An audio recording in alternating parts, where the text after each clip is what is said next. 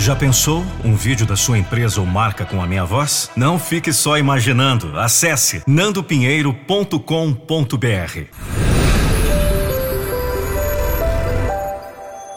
nandopinheiro.com.br As lembranças estão, pouco a pouco, desaparecendo da minha mente. Sei que elas vão sumir por completo daqui a pouco. São recordações doloridas demais para ficar na cabeça. É muito sofrimento apenas recordar aqueles dias difíceis.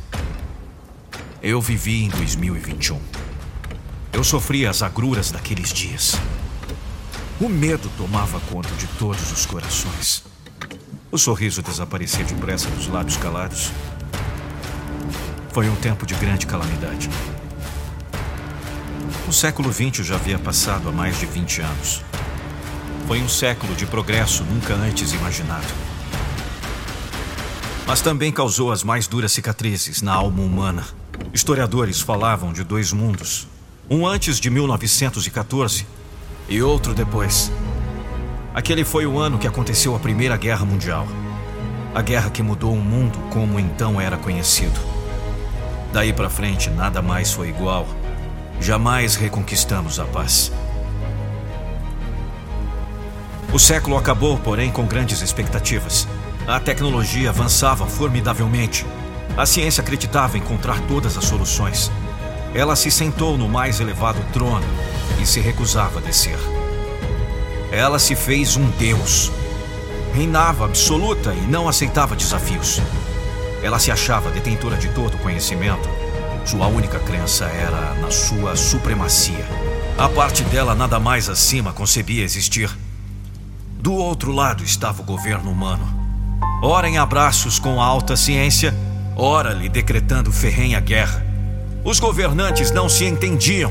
Muitas vezes pareciam bêbados, mas aclamavam todos um tempo de vitória. Proclamavam o estabelecimento de uma nova ordem mundial. Um tempo em que todos os problemas seriam resolvidos. E o povo acreditava fortemente nisso. Esperava por dias melhores.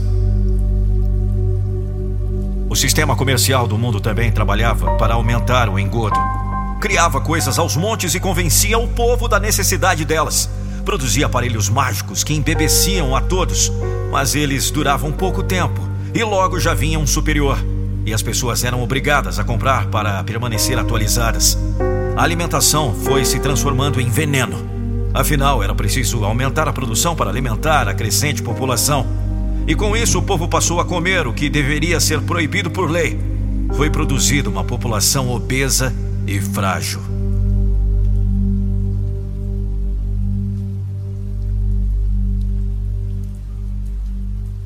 Diante dessa situação caótica, os homens foram criando crenças diferentes.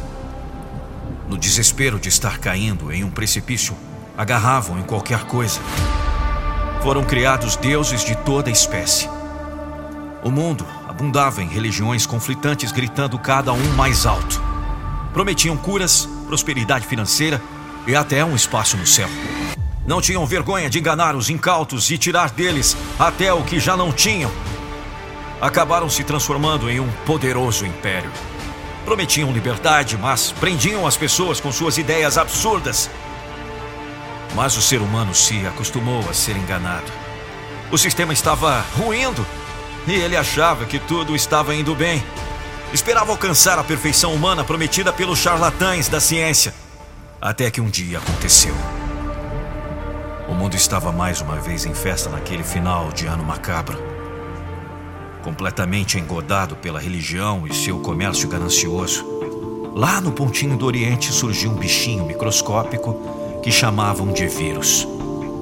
Rapidamente ele se espalhou pelo mundo, deixando seu lastro de morte. Ele matava ou, pelo menos, deixava as pessoas em cruel sofrimento. O único meio de frear a transmissão foi o isolamento. As pessoas tiveram que se prender em suas casas. As empresas deixaram de funcionar em condições normais. O desemprego tomou conta da população. Começou a faltar comida nas mesas.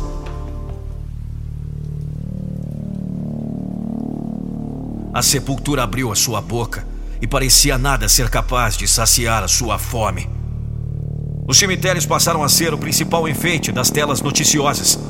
O caos se instalou e o medo passou a ser a principal sensação.